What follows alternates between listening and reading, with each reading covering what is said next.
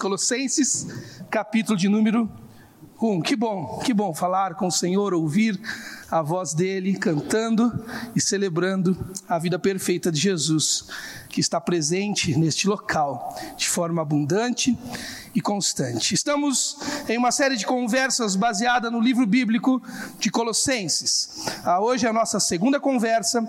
Se você veio a semana passada, ah, você vai retomá-la conosco. Se você não veio, fique tranquilo, seja bem-vindo a esse início para você da conversa que vamos aprender hoje vai colocar você no contexto maior e vai também ensinar coisas específicas para a nossa vida no dia de hoje, tá bom?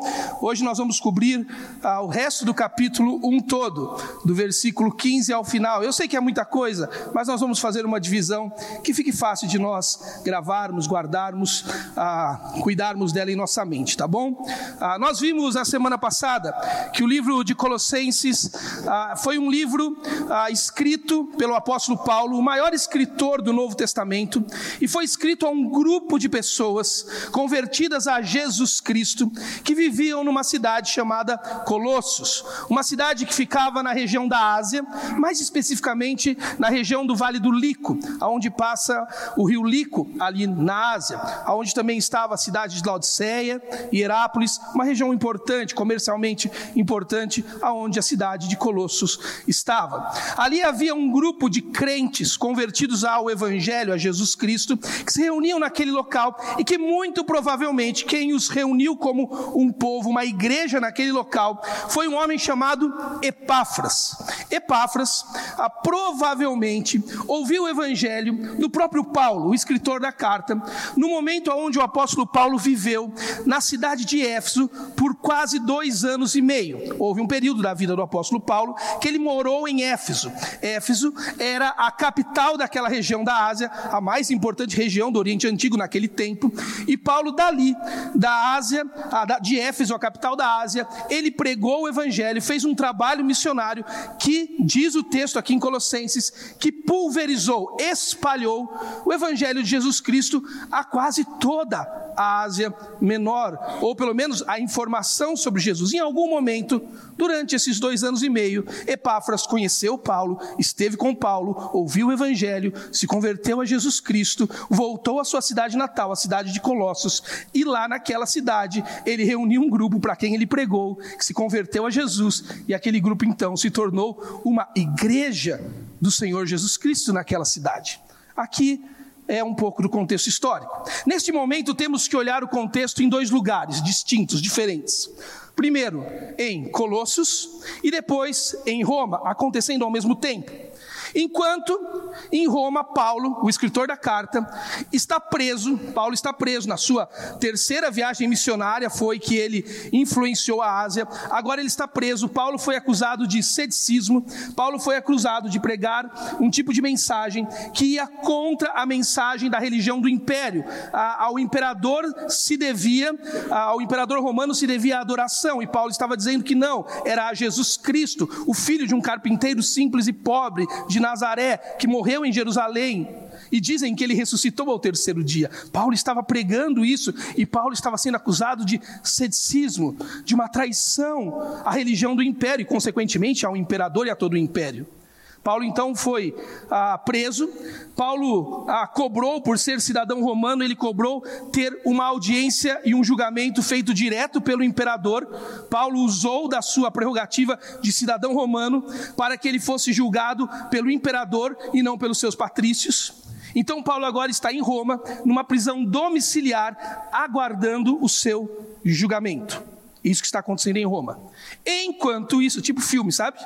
Em Colossos, Aquela igreja reunida por Epáfras está sofrendo a influência de uma forte heresia que está chegando na região do Vale do Lico, conhecida na história da teologia, na tradição teológica, como a heresia de Colossos. Por que heresia de Colossos? Porque nós não temos uma informação exata na carta de que tipo de heresia é essa. Como temos, por exemplo, no livro de Gálatas, que sabemos que o problema na igreja ou nas igrejas da Galácia eram judaizantes, crentes, judeus que haviam se convertido ao cristianismo, mas ainda estavam pregando o legalismo judaico. Lá nós sabemos, Paulo diz o que estava acontecendo nas igrejas da Galácia. Aqui não tem uma informação clara de que tipo de heresia é essa que está acontecendo na região do Vale do Líquido, especificamente na cidade de Colossos. O que acontece? Epáfras, o cooperador de Paulo, sai da região do Vale do Lico, viaja até Roma, aonde Paulo, lembra, está preso, esperando, aguardando julgamento, e conta para Paulo o que estava acontecendo na cidade dele, com os cristãos convertidos ao Evangelho. E Paulo recepciona as informações de Epáfras, e Paulo escreve uma carta, a carta de Colossenses, e pede para que a carta, não é Epáfras que leva, quem leva é Tíquico, e pede para que a carta vá até Colossos, até a cidade, até a igreja de Colossenses, para que as perguntas ou as questões que estavam sendo levantadas na igreja sejam respondidas por Paulo. Então, o que nós temos que fazer para entender a heresia de Colossos? Nós temos que ler a carta, ver as perguntas que Paulo está respondendo e numa engenharia reversa, imaginar quais são as questões que estão sendo levantadas naquela igreja. Entenderam? Paulo está falando sobre questões, Paulo está respondendo questões que foram levantadas por falsos profetas naquela cidade, e pelas questões nós subentendemos, ou nós fazemos uma engenharia reversa para compreender que heresia era essa que estava sendo pregada. Quando fazemos isso, a tradição teológica chamou isso de heresia de Colossos. Que heresia era essa? Era uma mistura de um montão de coisa. Que mais tarde ficou conhecida como a heresia do gnosticismo. Gnosticismo. Gnosticismo ainda um tanto quanto incipiente no século I, que só no século II vai ganhar um corpo maior. Aqui no século I, o gnosticismo ainda é uma coisa começando. E o que era o gnosticismo? Gnosticismo vem da palavra grega gnosis, que significa conhecimento. O gnosticismo pregava que existia um conhecimento, um conhecimento, uma iluminação, que só alguns poucos receberiam, alguns homens específicos, que se encaixassem em algumas categorias específicas, esses receberiam o conhecimento e a revelação final de todas as coisas. Esses homens seriam os iluminados, os homens do conhecimento. Essa revelação, esse conhecimento não era algo cognitivo, racional, mas era uma revelação espiritual. E para você alcançar este conhecimento, o gnosticismo colocava vários critérios para que você chegasse lá. Eles pregavam que nós, seres humanos, homens da matéria, estávamos aqui no mundo das coisas físicas corporais. Preso, o gnosticismo dizia que o corpo era a prisão das fagulhas de Deus. E lá, no espiritual, no mundo das coisas não físicas, ou metafísicas, como diria a filosofia, estão as coisas perfeitas, as coisas ideais. E entre nós, os homens materiais, e as coisas ideais, existe um caminho, um espaço, um lugar chamado pleroma e que neste pleroma habitavam seres celestiais, tipo eternos da Marvel, tá ligado? Igualzinho. Habitavam seres celestiais, que eles chamavam os, os, os, os gnósticos, muito louco eles, né? Chamavam de íons. Íons. E esses seres espirituais, eles habitavam os corpos celestes, como a lua, o sol, as estrelas. E qual era o objetivo do homem? Matéria, matéria má, para chegar no espírito bom, era avançar por meio do pleroma, apaziguando, acalmando, agradando os íons, os seres celestiais, ou como Paulo vai usar a expressão várias vezes, expressão do gnosticismo, princípios elementares. Quando você vê na Bíblia princípios elementares, é desses íons da cultura gnóstica que Paulo está se remetendo. E como você fazia isso? Como você saía do ponto A e chegava ao ponto B passando pelo pleroma? Seguindo alguns critérios. E aí vinha a misturada toda do gnosticismo. Você tinha que ser cristão. Olha que loucura. Jesus era bom. Você tinha que ser cristão. Mas você também tinha que cumprir a lei judaica. Você tinha que conhecer a religião judaica, as leis do judaísmo, e você tinha que cumprir o legalismo judaico. Você tinha que também fazer uma espécie de asceticismo da matéria. Você tinha que crer que a matéria era má. Então você tinha que se desapegar de todos os prazeres da matéria. Você tinha que ter uma teoria também na mente meio neoplatônica. Lembra do Platão, da cultura grega? O Platão pregava o seguinte: você tem que guardar isso, isso é importante para o livro de Colossenses. Bem simples, não vou te ensinar filosofia, não. É bem simples. Platão tinha um negócio chamado mundo das ideias, que ele descreveu numa metáfora muito conhecida que todo mundo estudou na escola, você só não se ligou que era isso, chamado o mito da caverna. Lembra do mito da caverna? Alguns homens numa caverna, presos, olhando para uma parede, de costas para a entrada da caverna, tudo que passava na porta da caverna jogava luz e sombra na parede. E para aqueles homens presos na caverna, toda a realidade que existia eram as sombras da parede. Eles viviam presos na sombra da realidade e nunca alcançavam a realidade. O gnosticismo se apropriou da teoria platônica, no século I já um neoplatonismo e ele pregou que nós, a matéria, somos maus e que o espírito é bom. Que entre nós, a matéria má e o espírito que é bom, há um pleroma cheio de íons. Que Jesus Cristo é um dos íons que você tem que apaziguar, acalmar, agradar os íons, até passar pelo pleroma e chegar na, na, na, parte espiritual boa, que é Deus, ou o Deus dos gnósticos, ou o conhecimento para os gnósticos. Como você apazigua? Crendo em Jesus, cumprindo a lei judaica, abandonando o prazer do corpo, fazendo um asceticismo, crendo na teoria neoplatônica de que o corpo é mau, o espírito é bom. Tudo isso que Paulo está respondendo numa carta. Olha que legal, em quatro capítulos. Então tem que, saber, tem que conseguir falar rápido, né? Porque Paulo fez em quatro capítulos, por que, que a gente não consegue? É basicamente isso.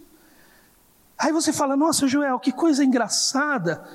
Eu até vejo alguns pontos em comuns com os nossos dias. Não, não são alguns pontos. São todos os pontos. A heresia de Colossos era extremamente contemporânea. Todas as heresias correntes no nosso tempo sobre espiritualidade falam exatamente das coisas que a heresia pregada na igreja de Colossenses falava. Nós temos uma mente de espiritualidade totalmente dualística, platônica, de que a matéria é má e o espírito é bom. Pergunte para quem quiser, eu falei a semana passada, lembram? Se eu perguntar a vocês, você vai para o céu? Você fala o quê? Estou tentando. Porque eu sou mal. Porque eu sou ruim. E nós sabemos que nós somos pecadores mesmos. Mas a ideia de que toda matéria é má, você quer um exemplo? Quem é crente há muito tempo? Há muito tempo? E quem também não é crente há muito tempo? O que você mais ouviu na igreja quando você era jovem? Cuidado com o. Cuidado com o mundo. Já ouviu isso? Ó, o mundo. Fica na igreja, irmão, porque lá tem o mundo. Porque diz é, João: não ameis o mundo e nem as coisas que no mundo há. João nunca falou de mundo, lugar físico. A palavra mundo em João podia ser traduzida literalmente para ideologia. João falou: não ame as ideologias deste tempo, e não a parte física do mundo. Não a parte física do mundo. Porque o mundo não é bom, não é mal essencialmente, ele é uma criação de Deus. Não há como homem que conhece a Jesus viver fora do mundo, só se ele morrer. Porque não dá para separar o vivente da vida. Quando alguém vira para mim e fala, ah, pastor, estou abandonei o mundo, eu falo, mas vai morrer? Não tem como abandonar o mundo, o mundo é onde você vive. Talvez está querendo dizer que está abandonando uma ideologia, uma forma de pensar as coisas. Mas nós tratamos o mundo como o lugar. Como nós criamos os nossos filhos quando somos crentes. Não vai lá, não vê isso. E óbvio que há lugares para não se ir, coisas para não se ver, mas não porque o lugar é mau, mas porque ele foi corrompido por uma ideologia má. Eu lembro quando eu era pastor em Jacari, lá em Jacari tem uma festa agropecuária muito famosa. E quando chegava a época da festa, os pais começavam: Ah, pastor, tem que fazer alguma coisa para os adolescentes, os jovens não quererem ir na festa agropecuária. Eu não sou animador de programa, né? Aí tinha o show, o show do Lua Santana. Aí todo mundo queria ir no show do Lua Santana. E eu dizia para os pais: ir no show do Lua Santana não é pecado, no máximo é mau gosto. No máximo. Mas pecado não é. Porque o lugar não é mau. Mas a maneira como interagimos a nossa espiritualidade com as coisas é que danifica. Aliás, essa visão neoplatônica é tão forte em nós que nós acreditamos no senso comum da religiosidade que um dia, uma teologia meio espírita, que essa, esse lugar é uma capa ruim e desprezível, que um dia Deus vai acabar com ela, e nós vamos morar que nem Gasparzinho e os camaradas, voando em cima de nuvens. E não é essa a teologia bíblica. A nossa última morada é aqui. Deus está restaurando a história, as coisas e o mundo, para que nós reinemos com Ele num jardim restaurado.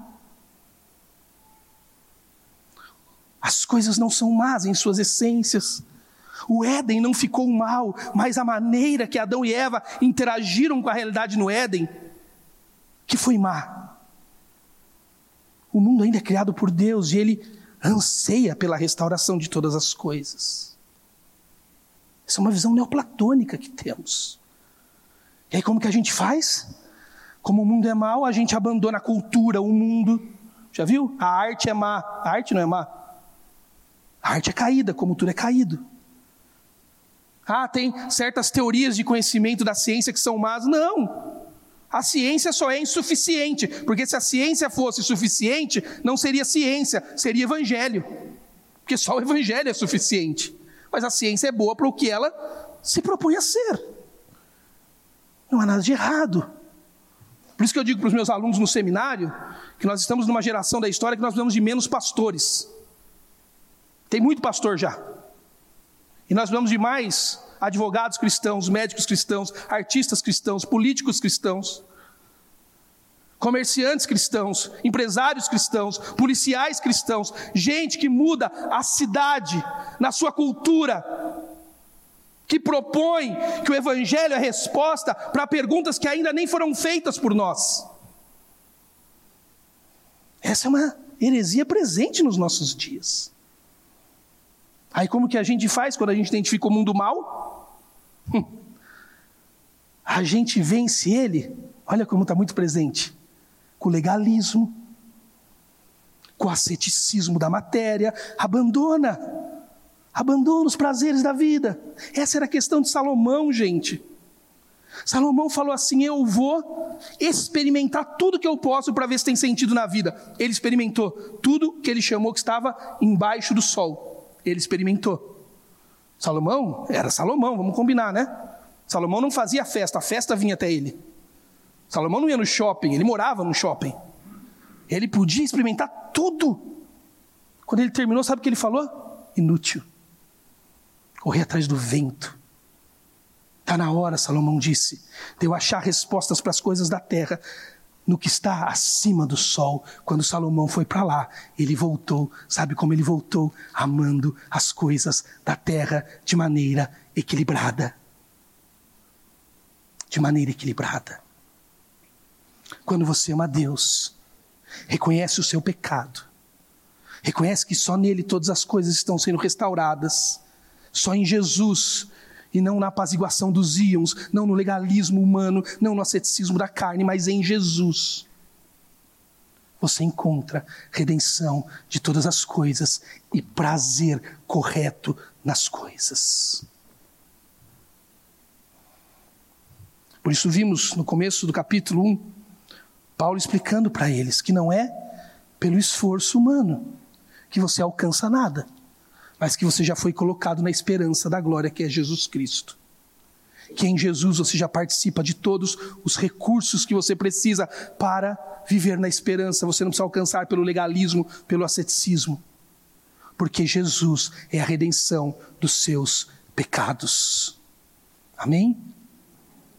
Aí Paulo termina a sessão que lemos a semana passada, assim no versículo 13: Pois ele, guarde essa expressão, ele, pois ele nos resgatou do domínio das trevas e nos transportou para o reino do seu Filho amado, em quem temos a redenção, a saber, o perdão dos pecados.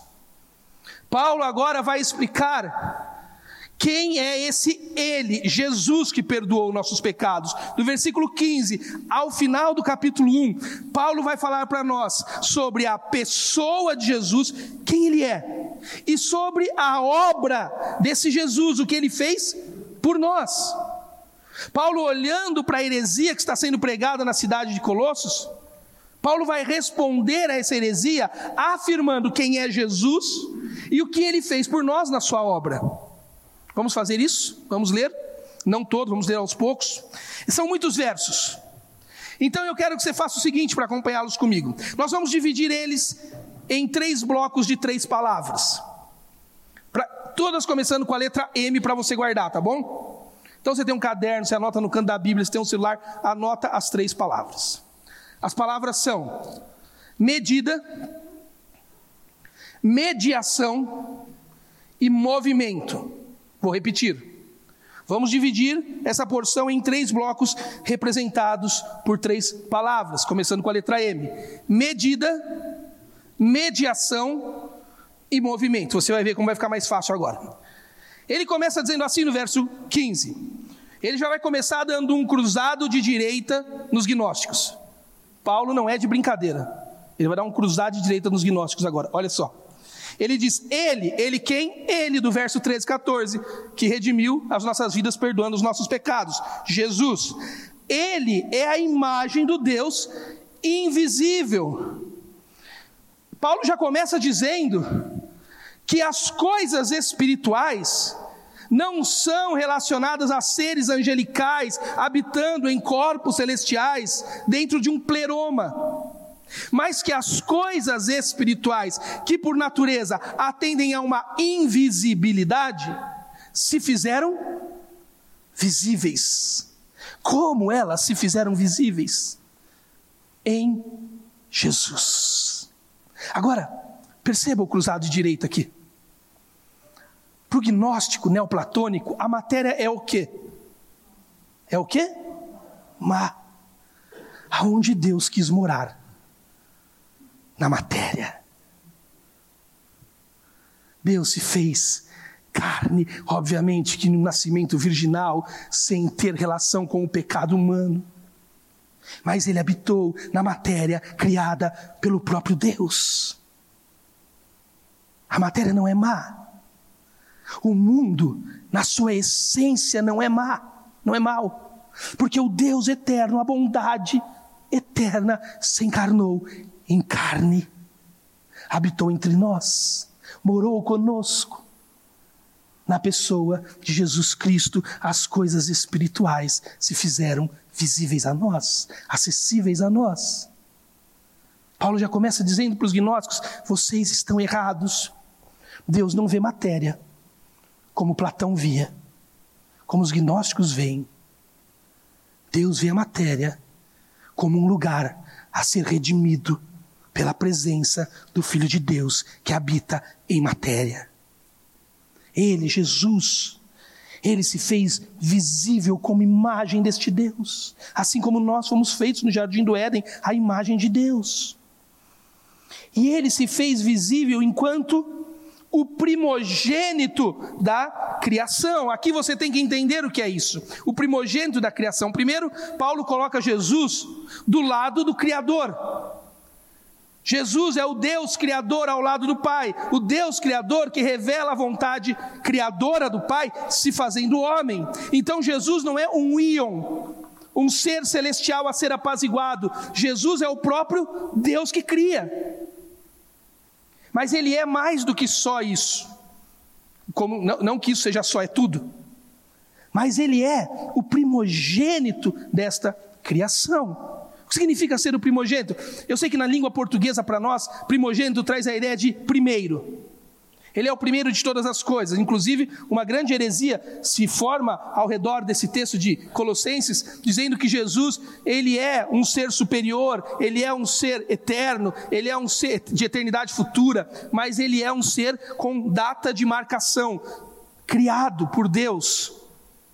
Que Jesus é um Deus criado pelo Deus Pai. Isso não é verdade. Porque Jesus é o Deus eterno, uma das pessoas da Trindade. Aqui na, na lógica em Colossenses, a palavra primogênito, a palavra primogênito é a palavra grega protótokos, que também traz para a língua portuguesa a ideia de um protótipo ou um tipo. Jesus é na criação primeira, aquele que, aquela que ele agiu para realizar, ele é o protótipo da criação. Por isso Jesus é a imagem do Deus invisível. Porque eu e você fomos feitos ao quê? A imagem de Deus. Mas a imagem de Deus é o quê? É invisível. Como a imagem de Deus se fez visível? Em Jesus. Como então nós fomos feitos a uma imagem que outrora era invisível? Porque fomos feitos na criação em Jesus. Jesus é a visualização da invisibilidade de Deus que possibilita que eu e você sejamos feitos à imagem dele. Quando olhamos para Jesus, Jesus é o que de Deus podemos conhecer. E quando declaramos que fomos feitos à imagem de Deus, estamos declarando que fomos feitos segundo a imagem do Filho de Deus. Porque Ele é o tipo, o protótipo ele é a forma na qual Deus forjou imagem e semelhança nossa. Nós olhamos para Jesus, Deus em carne, e vemos a invisibilidade do Deus eterno e perfeito. Deus trabalha muito com esse conceito de imagem no Antigo Testamento. A palavra imagem no hebraico veto-testamentário é a palavra telen que traz para a língua portuguesa nossa a ideia de uma estátua, ou também, mais similar à palavra telen, um totem. Já viu um totem quando você vai no cinema e tem o totem daquele ator do filme e você põe a carinha para tirar uma foto? Isso que é imagem no Antigo Testamento. Deus fez uma imagem para revelar quem Ele era em nós, através de Cristo. Nós traímos o Criador e a nossa imagem caiu. Sabe o que Deus fez? ele visualizou a sua imagem em Jesus, para que nós olhássemos para ele e víssemos Deus nele e víssemos a possibilidade de em Cristo de novo sermos a imagem de Deus. Lindo isso. Eu estava aqui sentado ouvindo, ouvindo vocês cantarem e eu, eu vi o Maurício ali e o Pércio ali. Aí eu vi os filhos do, do Pércio aqui vendo ele tocar piano. Eles nunca sentam aqui, eles estavam aqui porque estavam tocando piano. E eu vi o Arthur ali, vendo o Maurício tocar bateria. E sabe o que, que eles estavam vendo? Imagens. Referenciais para eles. Homens que os filhos olham e dizem: Meu pai, quando eu crescer, eu vou tocar piano assim. Eu vou tocar bateria desse jeito. Eu vou ser da banda da igreja. Quando olhamos para Jesus, o encarnado de Deus, o Filho amado, nós precisamos olhar e dizer: é para aquele lugar, para aquela imagem que eu estou indo. Jesus está nesta manhã aqui. E a mesma admiração que o Arthur revelou olhando o Maurício, o Pai deseja que nós também sintamos olhando para o Filho dele, Jesus Cristo. Porque ele é a imagem desse Deus, ele é a primogenitura, porque nele foram criados todas as coisas, por isso que fomos criados nele, porque ele é a imagem revelada de Deus na qual fomos criados, as coisas que estão nos céus e na terra, as visíveis e as invisíveis, sejam tronos, soberanias, poderes e autoridades, todas as coisas foram criadas por Ele e para Ele. Se você tem uma Bíblia que não é NVI, talvez aí esteja escrito principados e potestades.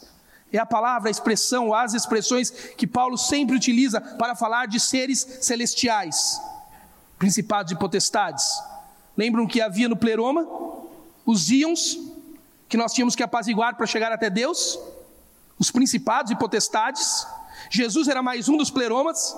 Paulo está dizendo não. Para que adorar anjos, seres celestiais, íons, princípios elementares, se você pode adorar o Criador de todas essas coisas, Jesus Cristo, porque nele, por ele e para ele, eu, você e todas as demais coisas fomos criados. Por isso, Jesus Cristo é a medida de toda a realidade. Jesus é que mede toda a realidade. Todas as vezes que eu vou exortar os meus filhos, e não são poucas, eu tenho uma vontade de dizer para eles o que eu penso deles. Ah, mas eu tenho uma vontade. Eu mudei para uma casa que tem um laguinho na beira. Quem lá do PV conhece o laguinho menor? Laguinho assim, bem na beira da minha casa. Quem conhece o Efraim? Pode imaginar qual foi a primeira coisa que ele fez no primeiro dia? Que ele fez? Pulou no lago. Para nadar, achou que era piscina. Aí tira ele de lá, ah, como eu tenho vontade de falar o que eu penso do Efraim. Mas aí eu olho para ele e lembro que Jesus me chamou para falar com meu filho por meio do Evangelho, por meio da imagem dele, porque o Joel é uma medida sem exatidão, mas Jesus é a medida perfeita de todas as coisas. Se eu disser para o Efraim o que eu penso dele, provavelmente eu faça do Efraim a minha imagem. Mas quando eu aponto Efraim para Jesus e digo Efraim, Jesus é tudo em todos, o Efraim ganha a medida de Jesus Cristo. Mas Jesus não é só a medida. Ele é a mediação também. Olha o que diz do verso 17 em diante. Ele é antes de todas as coisas e nele tudo subsiste. Verso 18. Ele é o cabeça do corpo que é a igreja. Ele é o princípio de novo. E ele é o primogênito, a segunda vez que a palavra protótocos aparece. Mas agora não mais da criação, agora dentre os mortos, para que em tudo tenha a supremacia, pois foi do agrado de Deus que nele habitasse toda a plenitude, e por meio dele reconciliasse consigo todas as coisas, as que estão na terra, no céu, estabelecendo a paz pelo sangue de Jesus. Ele é a medida de todas as coisas. Qual é o problema da medida? É que a medida caiu. A medida sofreu os efeitos do pecado humano.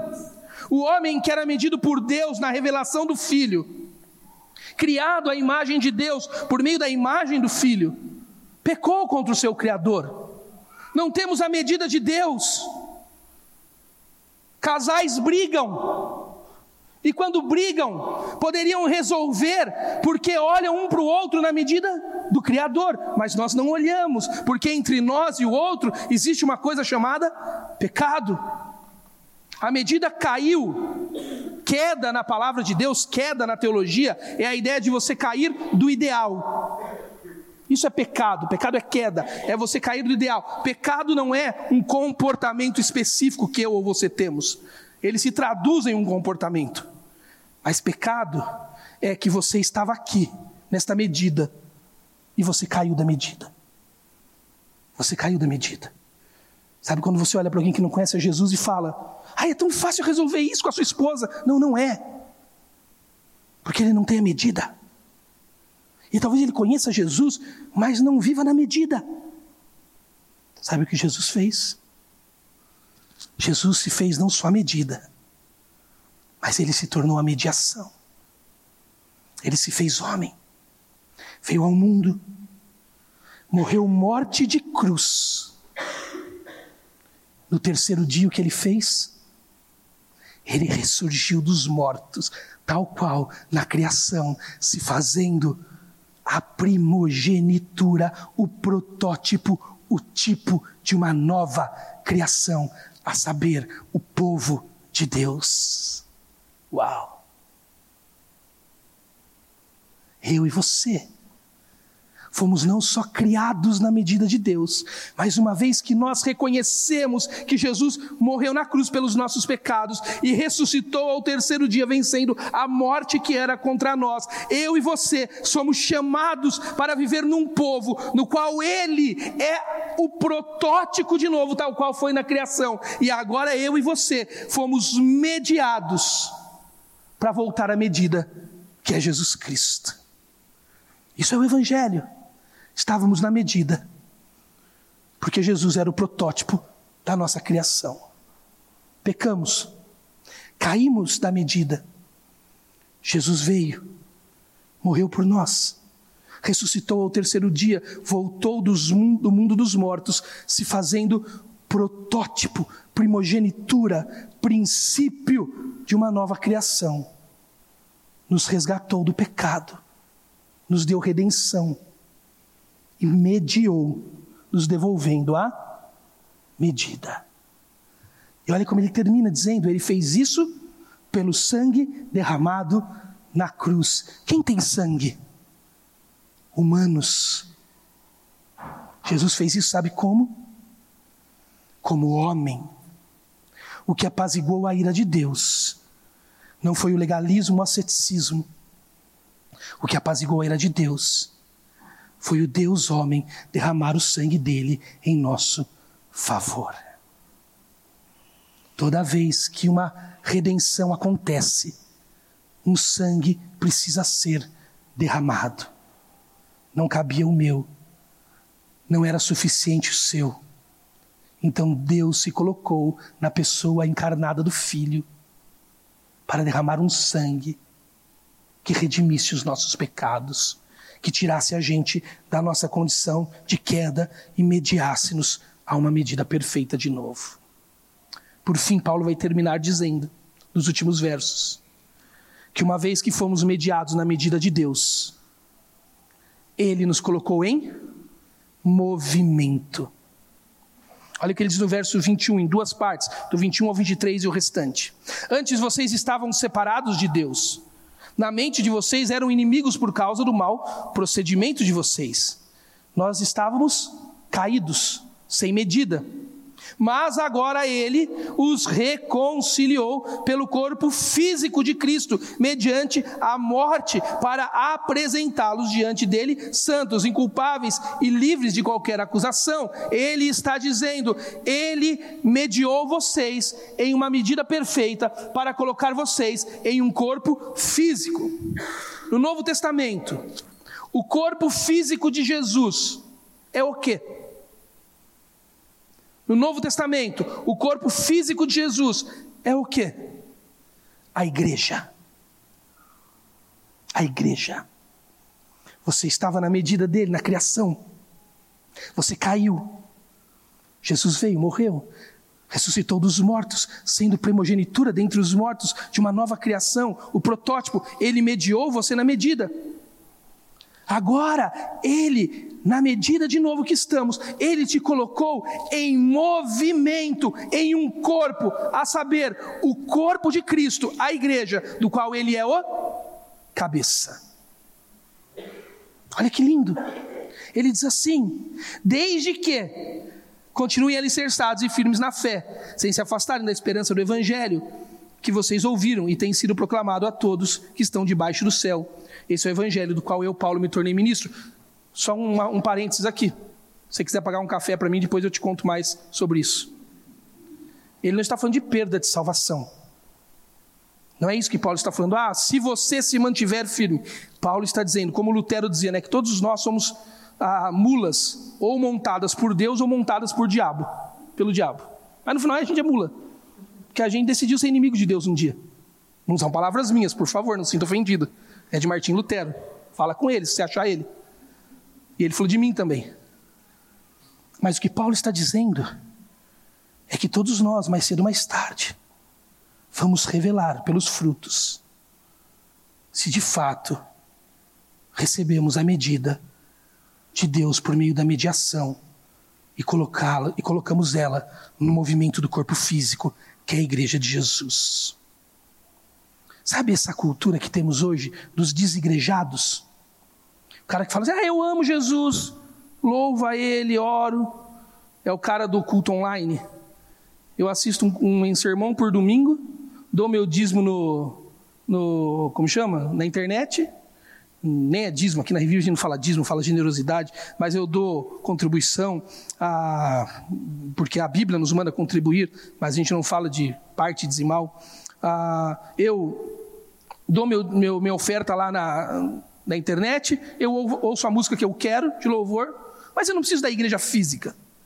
Isso é totalmente contra o Novo Testamento. A igreja, o corpo físico de Jesus, do qual ele é o cabeça, tomado das imperfeições humanas, porque o pecado ainda habita em nós, é o espaço onde Deus está nos trabalhando para nos colocar na eternidade. Paulo está dizendo ele mediou por meio do sangue dele vocês na medida e colocou vocês, tirou vocês da inimizade com ele e colocou vocês em movimento no corpo físico de Jesus. E Paulo disse: E eu me tornei ministro neste lugar, desta igreja, porque Paulo era ministro da igreja. E olha o que Paulo vai dizer para terminarmos. O que esse corpo físico representa neste mundo que está sendo mediado? Olha que poderoso. Agora me alegro em meus sofrimentos por vocês, no meu corpo, que resta das aflições de Cristo, em favor do seu corpo, que é a. Está vendo? Ele está explicando, a igreja. O corpo físico é a igreja. Dela, da igreja, me tornei ministro, ele é ministro da igreja, de acordo com a responsabilidade por Deus a mim atribuída, de apresentar vocês plenamente a palavra de Deus. Aí Paulo vai explicar o que está na palavra de Deus. Ele diz: na palavra de Deus está contido o mistério que esteve oculto durante épocas e gerações, mas que agora foi manifestado aos seus santos. A ele quis dar a conhecer entre os gentios a gloriosa riqueza deste mistério, que é Cristo em nós, a esperança da glória. Nós o proclamamos, advertindo e ensinando a cada um com toda a sabedoria, para que apresentemos todo homem perfeito em Cristo.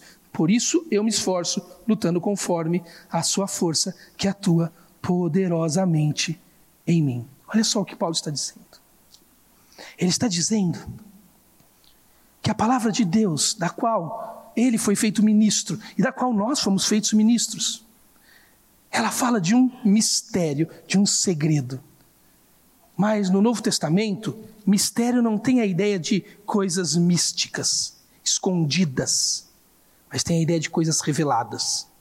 Era mistério, mas foi revelado. O mistério que esteve oculto durante gerações, o mistério que foi prometido a Eva no jardim, apontado em Abraão, declarado na raiz de Davi, agora chegou a nós. De que mistério Paulo está falando? Cristo, o redentor que coloca a gente mediado na medida dele. Que lindo! E eu e você, mediados na medida de Cristo, no corpo físico, andamos neste mundo como igreja com um alvo: revelar a pessoa de Jesus Cristo. O nosso alvo não é reunir pessoas aqui no domingo, isso faz parte do processo de uma igreja comunitária. O nosso alvo não é ter um ministério pragmático na igreja. Isso faz parte da igreja comunitária. O nosso alvo não é saber a Bíblia para dizer eu sou um bom crente porque conheço a Bíblia. O nosso alvo é andar no mundo como um corpo físico, revelando Jesus Cristo para Atibaia. Porque tem que ser no corpo e não pode ser na individualidade. Porque Paulo nos diz: porque revelar a Cristo no corpo físico dele pede duas coisas: pede participação dos sofrimentos e proclamação da mensagem. Ele diz no início: Eu agora me alegro no sofrimento por vocês e completo no meu corpo o que resta das aflições em Cristo.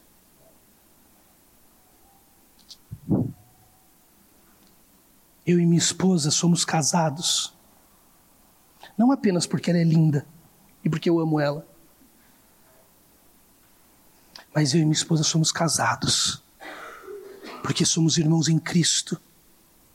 E como igreja que somos em nossa casa, nós existimos uma vez que o mistério oculto foi revelado a nós para completar o sofrimento de Cristo na vida uns dos outros.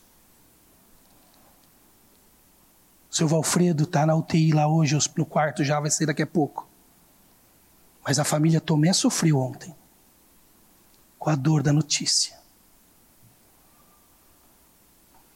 Você sabia que esse problema não é do Gui? Talvez seja da administração dele, porque é na casa dele. Talvez seja de um fórum onde ele põe os limites até onde ele quer ajuda, porque é da vida dele. Mas a dor da família Tomé ontem é a dor do corpo. É a dor do corpo. A dor do Rogério quando perdeu a sua querida mãe há poucas, poucos meses atrás não é a dor do Rogério, é a dor do corpo. E jamais a manifestação da glória de Cristo será revelada se não for na comunidade do corpo físico de Cristo, aonde choramos com os que choram, rimos com os que riem nos alegramos com os que se alegram. Se você vive na Revive, o seu problema não é só seu, ele é nosso. Também não é só meu, tá bom? O seu problema não é só meu e do Guilherme. É nosso.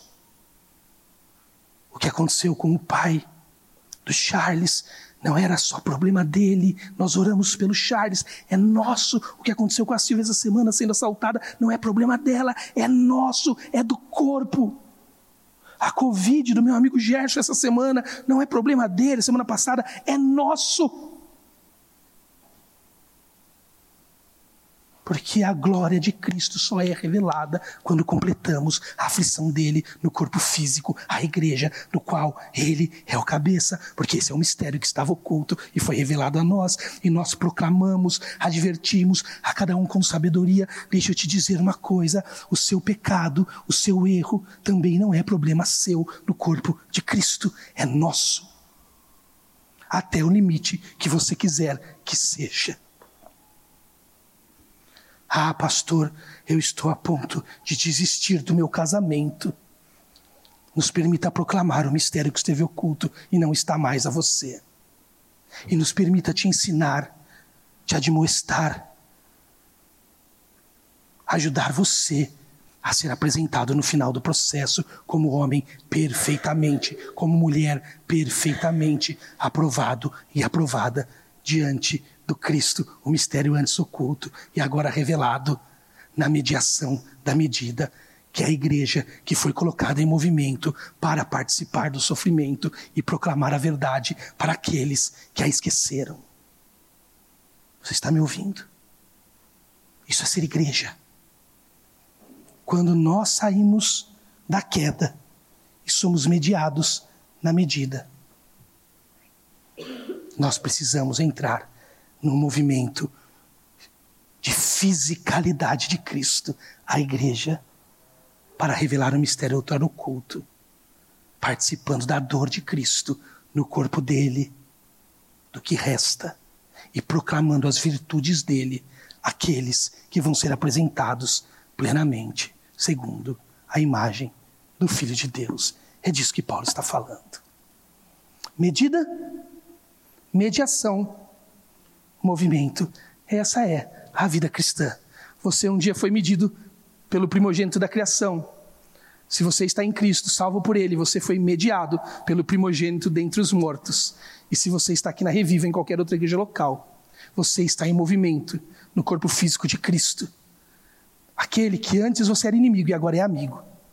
Para que você proclame e participe no corpo de Cristo por meio do mistério antes oculto e agora revelado, a saber, Cristo, a sua gloriosa imagem, presença e poder. Deixa eu orar por você esta manhã.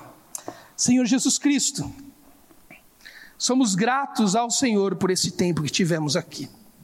Quantas verdades nesta porção?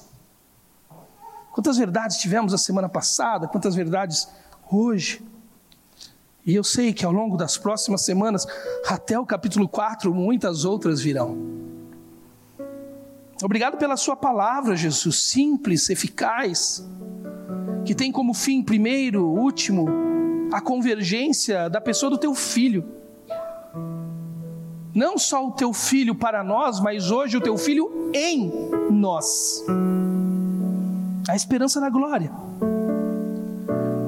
Obrigado porque um dia o Senhor nos viu na queda, na perdição, sem medida para medir a vida corretamente, sem mais o protótipo da medida perfeita que era a imagem de Jesus Cristo, a visualidade da Sua imagem, Deus. Obrigado porque nos vendo assim, Jesus não julgou ser Deus como algo que devia pegar-se, se fez homem, morreu morte, morte de cruz, veio ao mundo ressuscitou dos mortos, se tornando uma nova primogenitura de uma nova criação, a primogenitura dentre os mortos, da onde eu fui ressuscitado, morrendo para mim e ressuscitando para Cristo. E fui colocado no movimento de um corpo agora, físico de Jesus, que é a igreja. Não uma instituição, não um domingo, não a terceirização de uma pastoral, mas um corpo físico que anda na coletividade comunitária, participando e proclamando. Não por meio de profissionais da fé, mas por meio de uma comunidade comprometida em amar e ser amada. Porque o que temos, Jesus, é a riqueza, é o Senhor é mistério, ontem escondido e hoje revelado.